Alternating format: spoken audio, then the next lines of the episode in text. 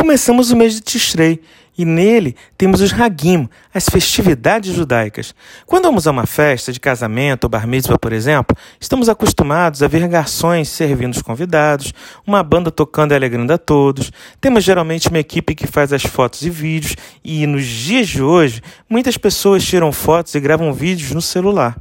Se Rosh Hashanah, Yom Kippur, Sukkot, Shemin Atzeret, Simchat Torah são festividades judaicas, por que não temos nada disso nos dias de Yom Tov?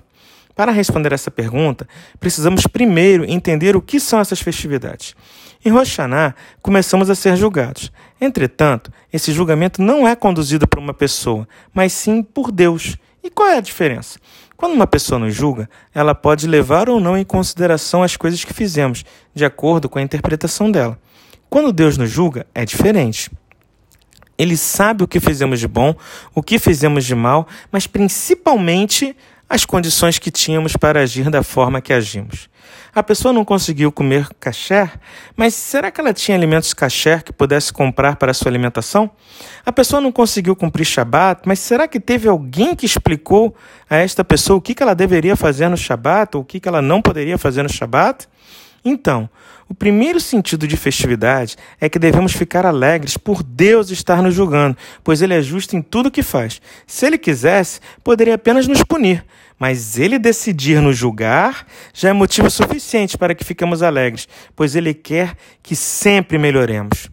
Mas Deus não apenas nos julga, Ele, ele nos dá dias para pensarmos no julgamento. São os dias entre Rosh e Yom Kippur, chamados de Yamim Noraim. Nesses dias, você pode decidir fazer techuvá. Mas o que é techuvá? Alguns traduzem como arrependimento, outros como volta ao caminho. Mas o que você pode fazer para voltar ao caminho? Escolha alguma coisa e comece, mesmo que seja pequeno. Se cumprir o Shabat todo não é possível no momento, tente começar apenas na sexta-noite. Ou, se sexta-noite não for possível, tente ir à sinagoga no sábado de manhã.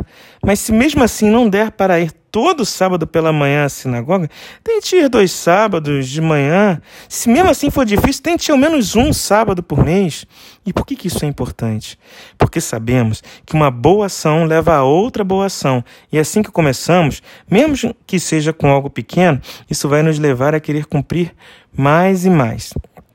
Então, nos dias entre Rosh e Yom Kippur, escolha algo que você sabe que vai conseguir cumprir e comece.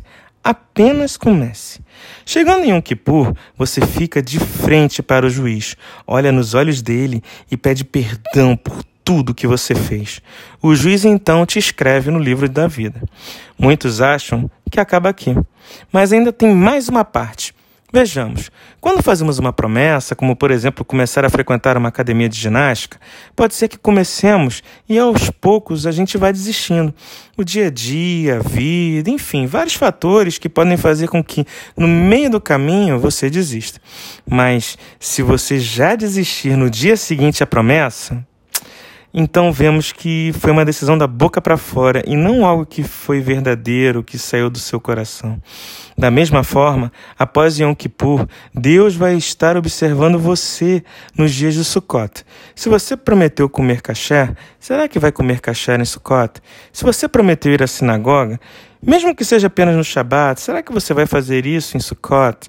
Se você se comprometeu a estudar Torá, será que você começou? Deus te dá o período de Sukkot para observar o seu comportamento. No sétimo dia de Sukkot, Deus, depois de ter te observado este tempo todo, pega o livro da vida e te dá um voto de confiança, mandando guardar o livro e selando de vez o que foi decidido a seu respeito para o ano que se inicia. Voltando ao início, o que tem isso a ver com festividade? Tudo! Quem decidiu a nossa vida foi o juiz mais justo de toda a eternidade. E o mesmo nos deu várias chances para provarmos que merecemos um ano novo bom e doce.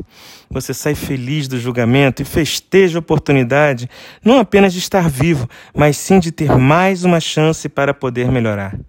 Que você possa aproveitar agora os dias entre Hashanah e Yom Kippur e tomar uma boa atitude. Mesmo que outras pessoas achem que é algo pequeno, lembre-se que todo o caminho que você vai percorrer na sua vida começa com um passo. E o mais importante, que esse passo seja dado na direção correta. Sempre é tempo de tomarmos boas atitudes. Meu nome é Jaques e esta foi mais uma mensagem para você.